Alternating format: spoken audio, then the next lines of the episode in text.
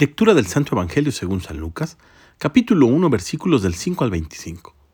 Hubo en tiempo de Herodes, rey de Judea, un sacerdote llamado Zacarías del grupo de Abías, casado con una descendiente de Aarón, llamada Isabel. Ambos eran justos a los ojos de Dios, pues vivían irreprochablemente, cumpliendo los mandamientos y disposiciones del Señor, pero no tenían hijos, porque Isabel era estéril y los dos de avanzada edad. Un día en que le correspondía a su grupo desempeñar ante Dios los oficios sacerdotales, le tocó a Zacarías, según la costumbre de los sacerdotes, entrar al santuario del Señor para ofrecer el incienso, mientras todo el pueblo estaba fuera en oración, a la hora de la incensación. Se le apareció entonces un ángel del Señor de pie a la derecha del altar del incienso. Al verlo, Zacarías se sobresaltó y un gran temor se apoderó de él. Pero el ángel le dijo, No temas, Zacarías, porque tu súplica ha sido escuchada Isabel tu mujer te dará un hijo a quien le pondrás el nombre de Juan. Tú te llenarás de alegría y regocijo, y otros muchos se alegrarán también de su nacimiento, pues él será grande a los ojos del Señor. No beberá vino ni licor y estará lleno del Espíritu Santo, ya desde el seno de su madre. Convertirá muchos israelitas a la cordura de los justos y prepararle así al Señor un pueblo dispuesto a recibirlo. Pero Zacarías replicó, ¿Cómo podré estar seguro de esto? Porque yo ya soy viejo y mi mujer también es de edad avanzada. El ángel le contestó, yo soy Gabriel, el que asiste delante de Dios. He sido enviado para hablar contigo y darte esta buena noticia. Ahora tú te quedarás mudo y no podrás hablar hasta el día en que todo esto suceda, por no haber creído en mis palabras, que se cumplirán a su debido tiempo.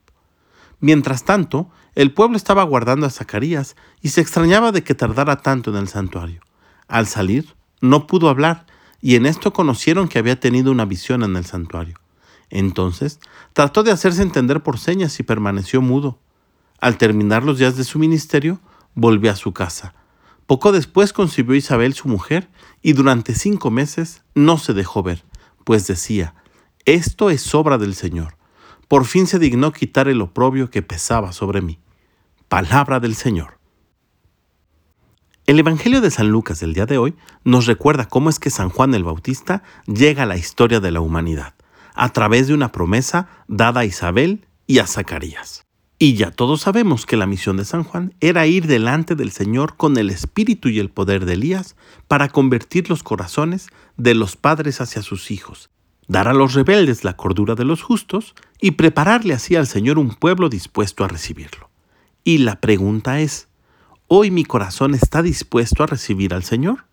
A veces sucede en nuestra vida que estamos tan acostumbrados a que el tiempo transcurra que se nos olvida que la Navidad no es un acontecimiento más ni un acontecimiento cualquiera. A veces se nos ha vuelto costumbre y tedioso festejar la Navidad porque hemos quitado de ella el punto central. Jesús es el centro y motivo de la Navidad. No hay otro motivo mayor para festejar que el nacimiento de nuestro Salvador.